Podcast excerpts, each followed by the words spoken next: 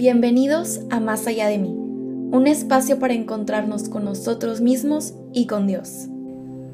Pues bueno, eh, bienvenidos de nuevo a otro capítulo de este podcast Más allá de mí, eh, que es más que un podcast, yo creo que es un apostolado que eh, se rehúsa a, morir.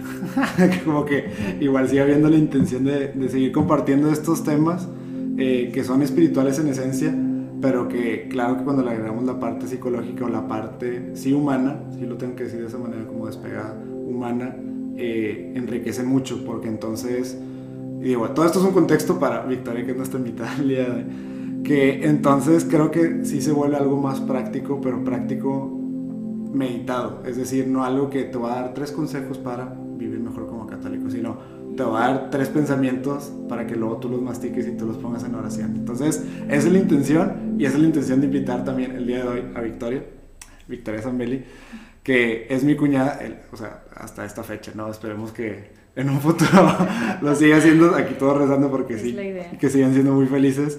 Este, y que nos va a compartir eh, un tema que a mí me encanta cómo surge, bueno, ¿sabes qué, Victoria? Cómo surge como este tema, porque a mí me gusta mucho como de dónde sale, ¿no?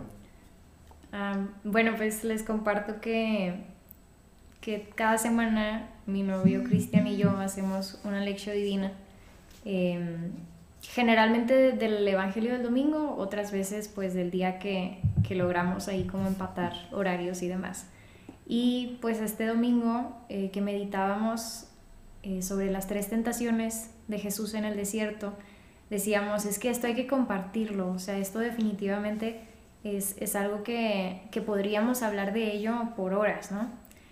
Y casualmente, como dos días después, o sea, pues sí, como dos días después, me encontré yo precisamente una homilía de un obispo que hablaba precisamente de este tema y bien loco porque coincidía con las tres cosas que, que habíamos estado meditando nosotros dos.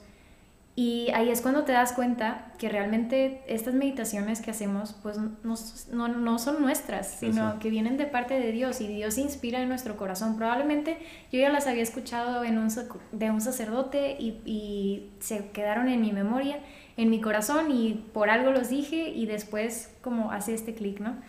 Y es cuando, bueno, no sé, tenemos que hacer estos pequeños ejercicios de, de humildad, de decir, pues es que es Dios quien está inspirando estas cosas en ti. Este, y que más o menos dices, bueno, tal vez ya están más impregnadas en mi vida de, lo que pienso o de lo que me puedo imaginar. Y pues más o menos así. Que está increíble esto que dices, voy a mover un poquillo el micrófono hacia ella, para que la escuchen más a ella que a mí. Este, pero está increíble esto que dices porque sí, número uno, no viene tanto de nosotros, pero sí lo aprendemos o lo vamos a, eh, nos vamos acompañando en este proceso toda la iglesia. O sea, a mí se me hace bien enriquecedor eso, eh, el entender que todos somos iglesia, sí, pero esta es una manifestación muy clara de que sí lo somos. O sea, que si todos estamos en este discipulado, eh, siguiendo a Cristo, llegamos, no voy a decir como a la, a la última verdad, porque esa es solamente Cristo, y estamos buscándolo a Él, no, no digo que en esta tierra lo lleguemos así tan fácil, pero definitivamente vamos llegando a una verdad como que mucho más limpia, mucho más pura.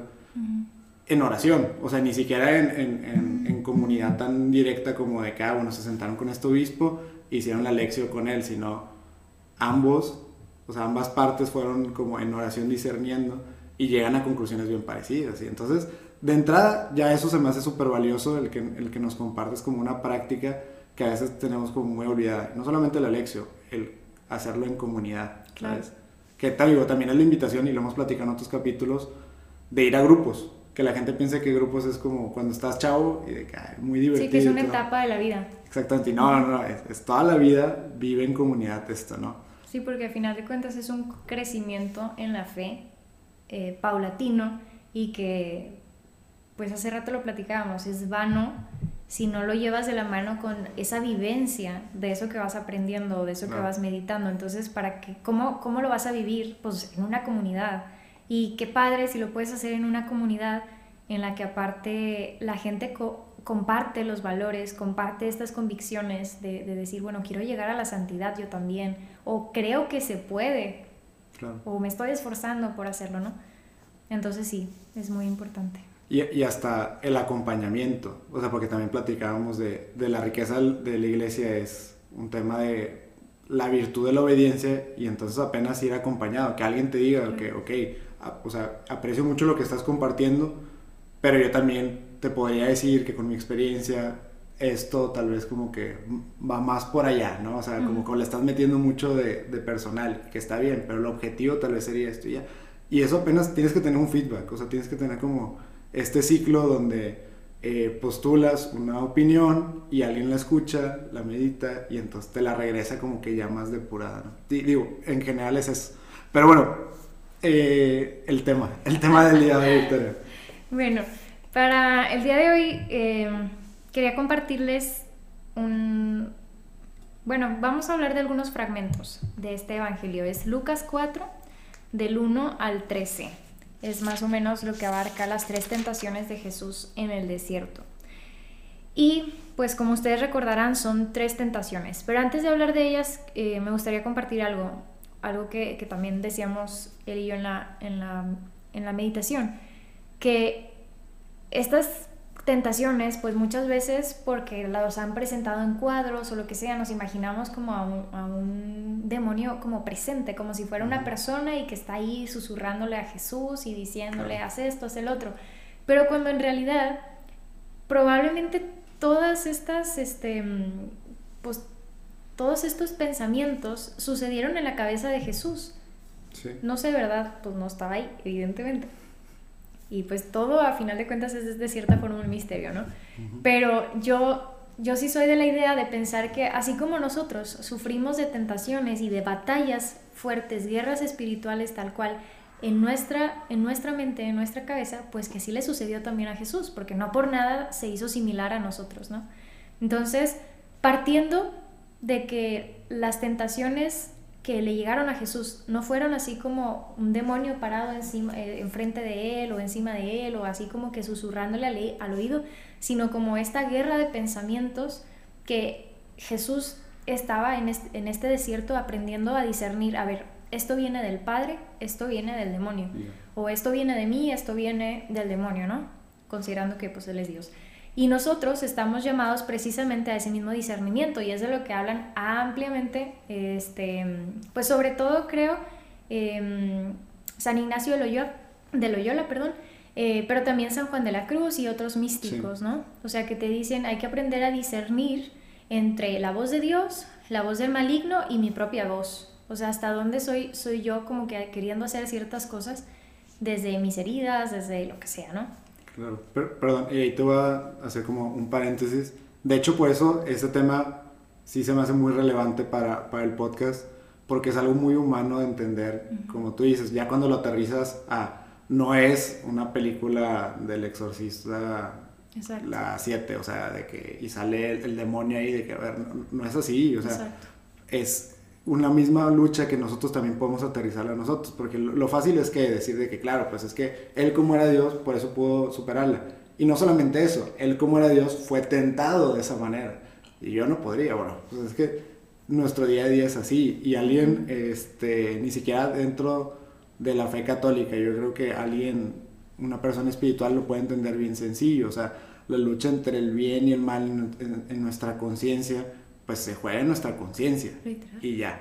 ¿no? Y, ahora sí, nuestra respuesta a eso se manifiesta en, en, nuestro actual, pero, pero eso, o sea, como que no, no desapegar estos problemas y por eso es bien relevante cuando hablamos de tentaciones aterrizarlo a, cosas que sean reales para nosotros, porque sí lo son. O sea, en nuestra mente se está librando esta batalla. Exactamente. Sí, y por ejemplo, por eso se, se habla tanto de la importancia de la oración.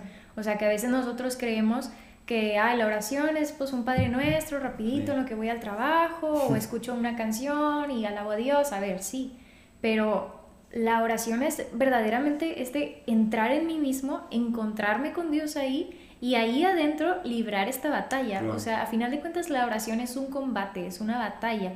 También es un encuentro, también es una, eh, es una amistad o lo que tú quieras, pero ante todo es un combate y eso lo enseña la iglesia en prácticamente todas sus... Em, documentos y, estatutos o como se llamen en el catecismo eh, sobre la oración. O sea, la oración es un combate donde, o sea, más bien, pues la, la oración acaba siendo la herramienta tuya Para combatir. para combatir esta, esta lucha que hay pues entre bien y mal o, o las diferentes potencias dentro de nuestro corazón. Pero bueno, entrando al tema, ahora sí, Sí, sí, ahora sí. habiendo hecho esta introducción, eh, pues hay, tres cosas particularmente que, llaman la atención en estas tentaciones y, cada tentación va a ser una de ellas. Entonces, pues está Jesús, que para empezar fue llevado por el Espíritu al desierto. O sea, el Espíritu fue el que inspiró a que Jesús se alejara, se metiera, por así decirlo, en su interior y, y empezara a trabajar o a luchar de cierta forma, eh, pues todas estas, estas batallas, ¿no? Y que lo mismo, el Espíritu nos llama o nos lleva a la oración, a nuestro desierto. Y no por nada la iglesia dispone tiempos como la cuaresma o como el adviento para que tengamos un tiempo particular para entrar en nosotros y precisamente librar estas batallas. Que, per- perdón, así, otro pequeño paréntesis, este, justo otra manera en que lo podemos aterrizar a nosotros es entender que, pues no estamos hablando de un desierto de, pues yo que vivo en Monterrey, de que a qué desierto me voy, este, en, en- en otro proyecto de, de, de Ángel Verde, este, también hacíamos ese, ese- esa broma de, pues que a mí me toca ir a Saltillo como para vivir en desierto, ¿qué? O sea, Claro. o, o- o qué, pero no, es el desierto, vaya, El desierto nuestra de interioridad. nuestro interior, claro. Entonces, pues una vez que el Espíritu nos lleva a este desierto como a Jesús, pues surgen estas tres tentaciones, ¿no?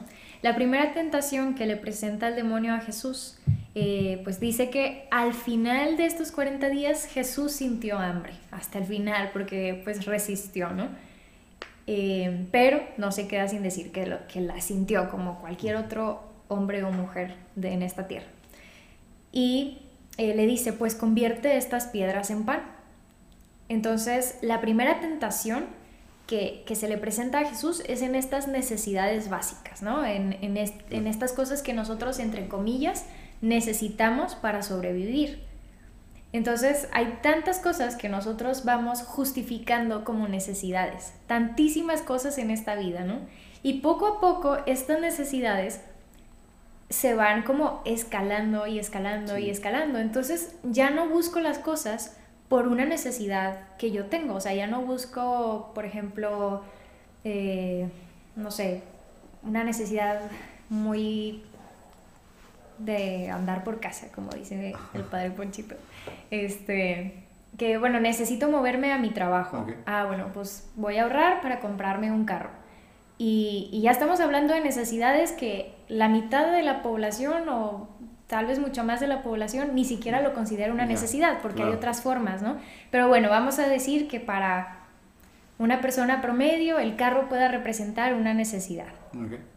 Pero ¿qué pasa? Que una vez que tienes uno, quieres otro que sea mejor, quieres uno que tenga más aditamentos, uno que sea más moderno, uno que sea de mejor marca, uno que sea este híbrido, o uno que sea este eléctrico, no sé, hasta donde se pueda escalar esto. Entonces, ¿qué pasa?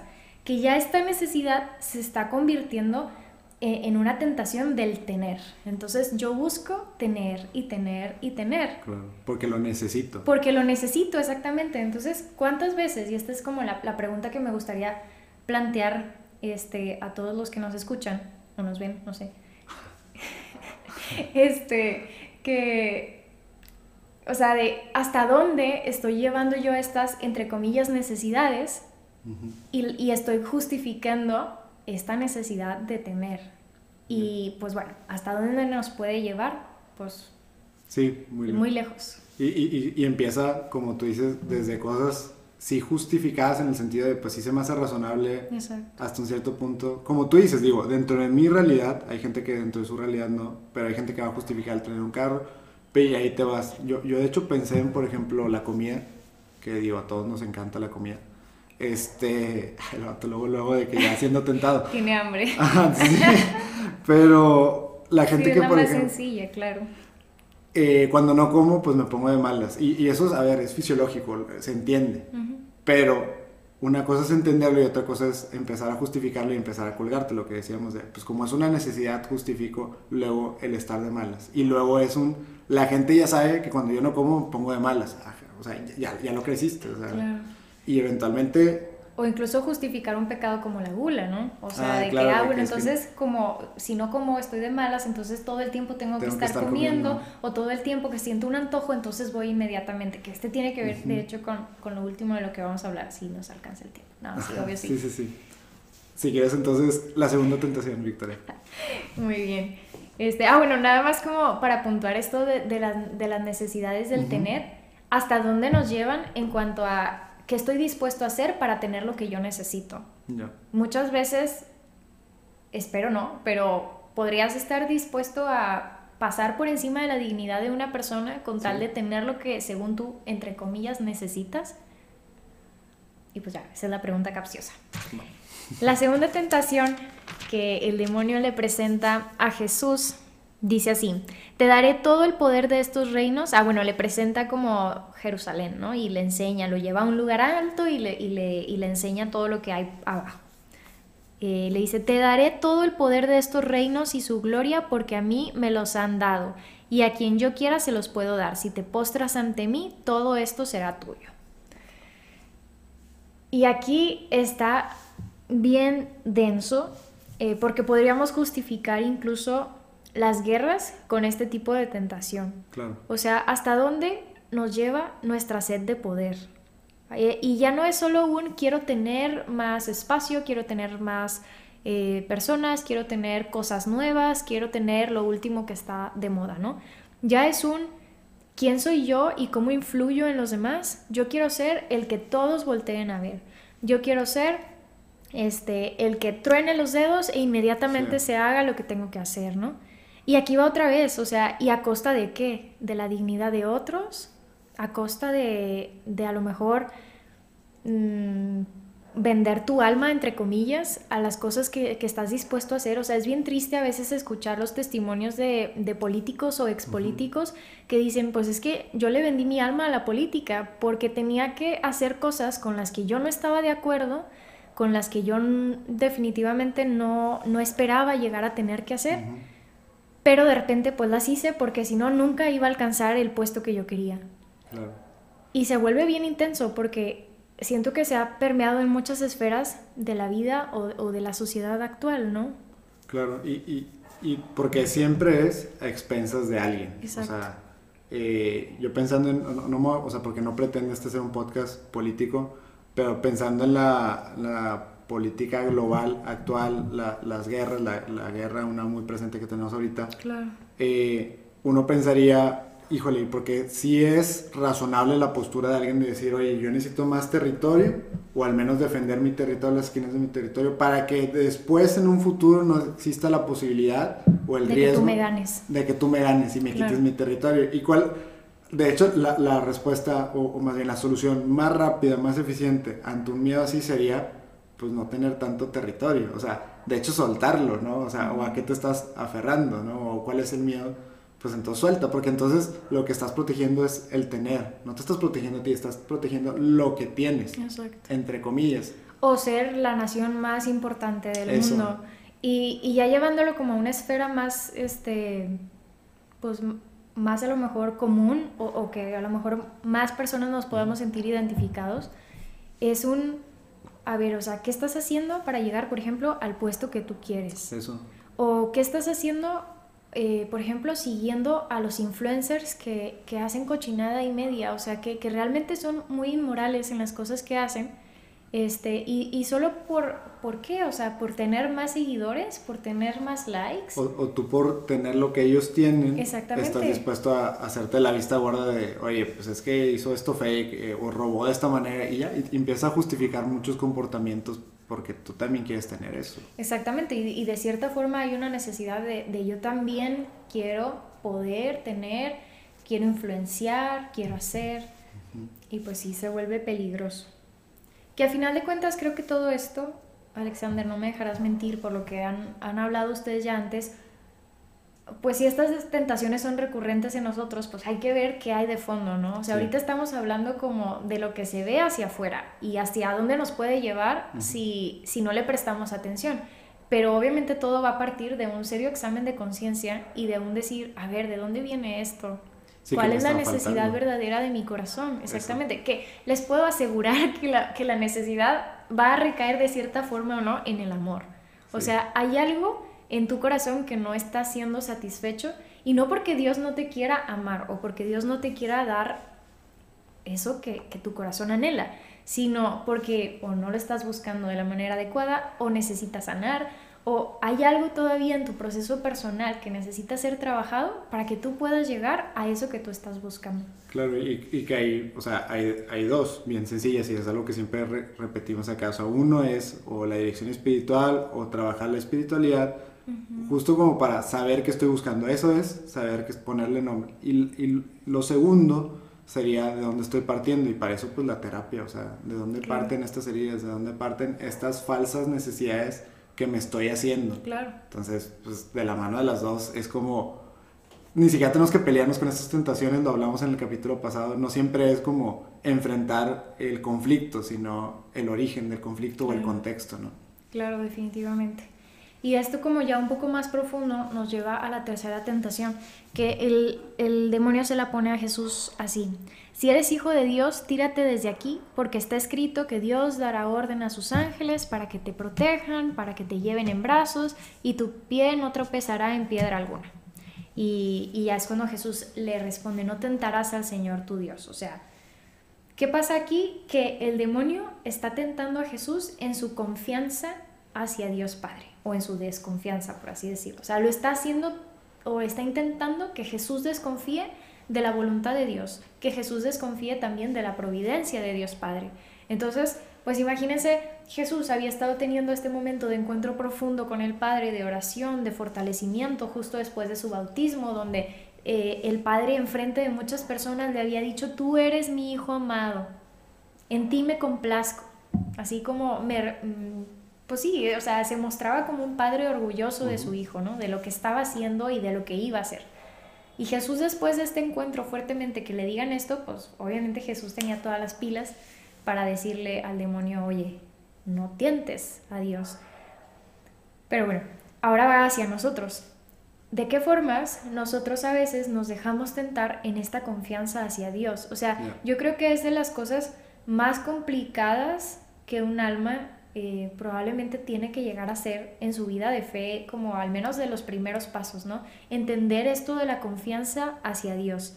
¿Por qué? Porque evidentemente queremos controlar las cosas, evidentemente tenemos una imagen de Dios hecha de cierta forma, entonces conforme más lo vas conociendo y más en comunidad te vas enriqueciendo, pues más entiendes que estas formas que tú creías que era Dios, pues no lo son. O sea, Dios es mucho más de lo que nuestra pequeña mente pueda percibir de Él.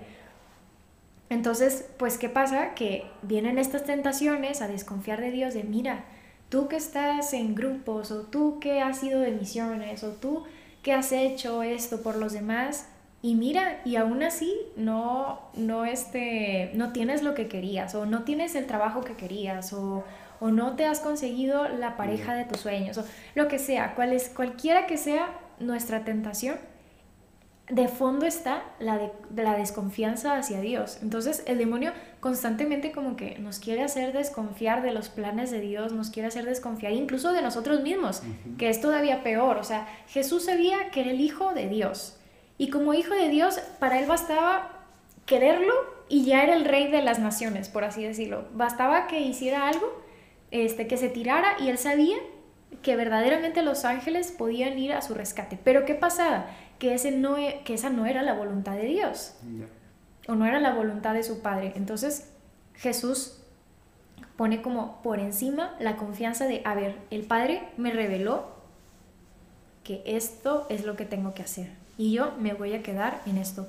Y entran muchas virtudes ahí, o sea, entra la humildad de decir, ok, a ver, tal vez lo que yo quiero en este momento no es lo mejor para mí.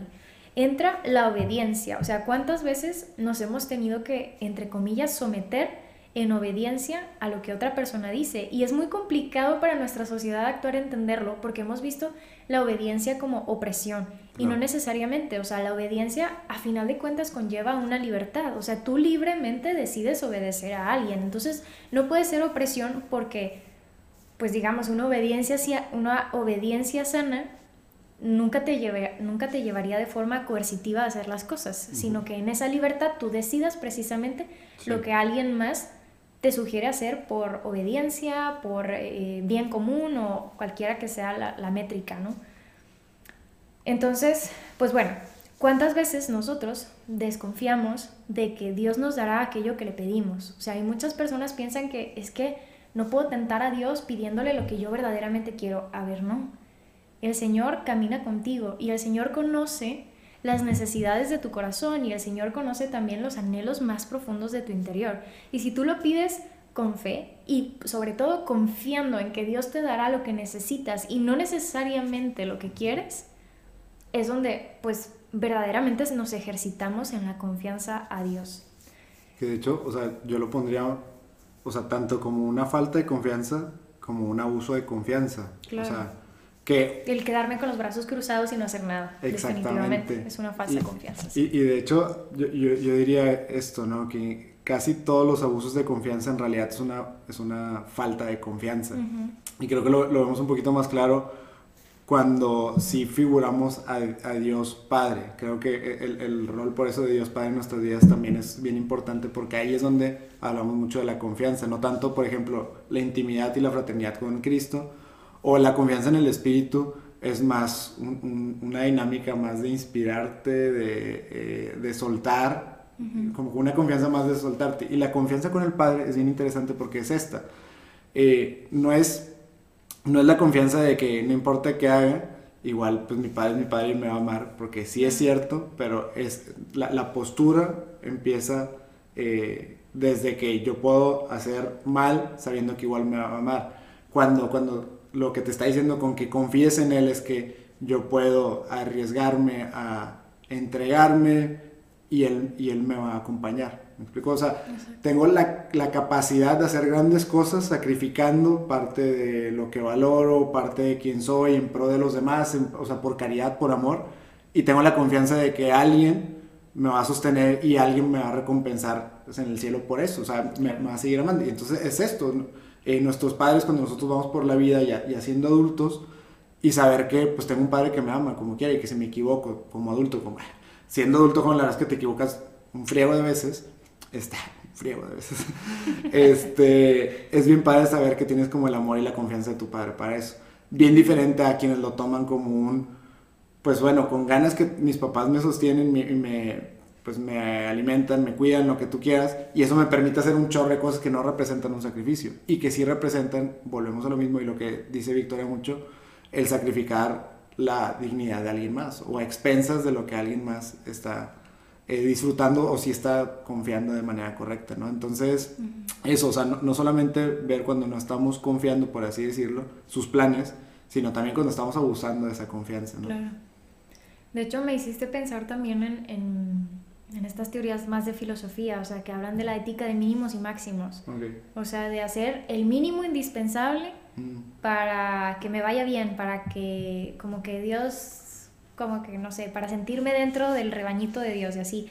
Pero en realidad estás llamado a ser el máximo.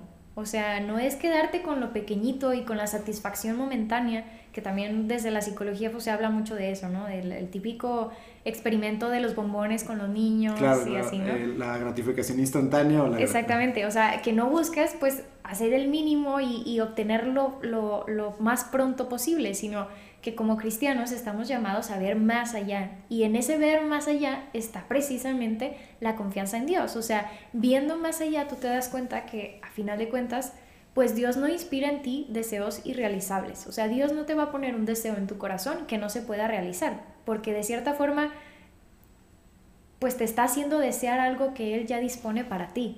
Solo que para llegar a eso, pues se necesitan pasos o se necesita este, pasitos de confianza o ir construyendo como esta confianza este, pues hacia el Padre, hacia los demás y así. Entonces, claro. pues es un tema que engloba como muchas cosas. Sí, per perdón, porque de hecho aquí va el momento ingeniero de, del capítulo, digo que no, no todos los capítulos me sale, pero aquí me hace mucho sentido, alguna vez lo platicaba en tema de por qué esta sociedad está tan enfocada en la eficiencia y la productividad, tiene todo que ver con producir lo económico y uh -huh. producir lo económico conlleva procesos logísticos de ser eficientes y ser productivos, ¿no? Y entonces la gratificación instantánea, por ejemplo, es algo e, es teoría de manufactura esbelta 101, que la manufactura esbelta es ahorita lo predominante y de moda en, en toda la ingeniería y en todos los procesos, ¿no? Y la manufactura esbelta te dice en, su administración de procesos que siempre termina la tarea más rápida, porque vas a obtener el resultado más rápido y que como que ya lo vas a hacer, pero lo vas a hacer, o sea, si lo haces después de una tarea más larga, pues vas a tener el resultado como con la larga hasta después. Entonces, juramos que eso mismo lo podemos trasladar a, la vida humana, a todos los aspectos. Y no, porque no en todos los aspectos de nuestra vida tenemos que ser eficientes, productivos y volvemos a las tentaciones anteriores, tener, tener, tener, tener, ¿no?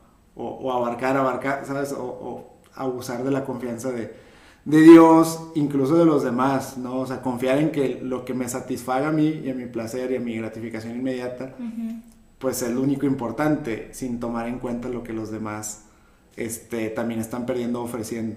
Que hay, aquí, de hecho, ya me voy encaminando como a la conclusión, Victoria, este, de estas tentaciones, al menos yo me quedo mucho con lo que nos compartes de eh, mirar hacia nosotros. Y me gustaron mucho tus preguntas capciosas, que normalmente no las hacemos, pero es, es padre, porque sí creo que es algo que eh, podemos invitar a todos a hacer, como que el cuestionarnos estas tentaciones, eh, cómo las estoy viviendo, porque las estoy viviendo de alguna manera. Y no, no estoy diciendo que no haya quien diga, las identifico en mi vida y ya, y las sé manejar y sé cómo combatir contra ellos. O sea, a final de cuentas no es el hecho de tengo la tentación o no, es me estoy dejando caer en esta tentación o no. Porque, a ver, de tentaciones, pues hasta Jesús, aquí lo estamos viendo, hasta Jesús tuvo estas tentaciones. O sea, como que son hasta cierto punto naturales, entre comillas, para el ser humano eh, por la conscupiscencia, por el pecado original que habíamos heredado, lo que tú quieras, ¿no?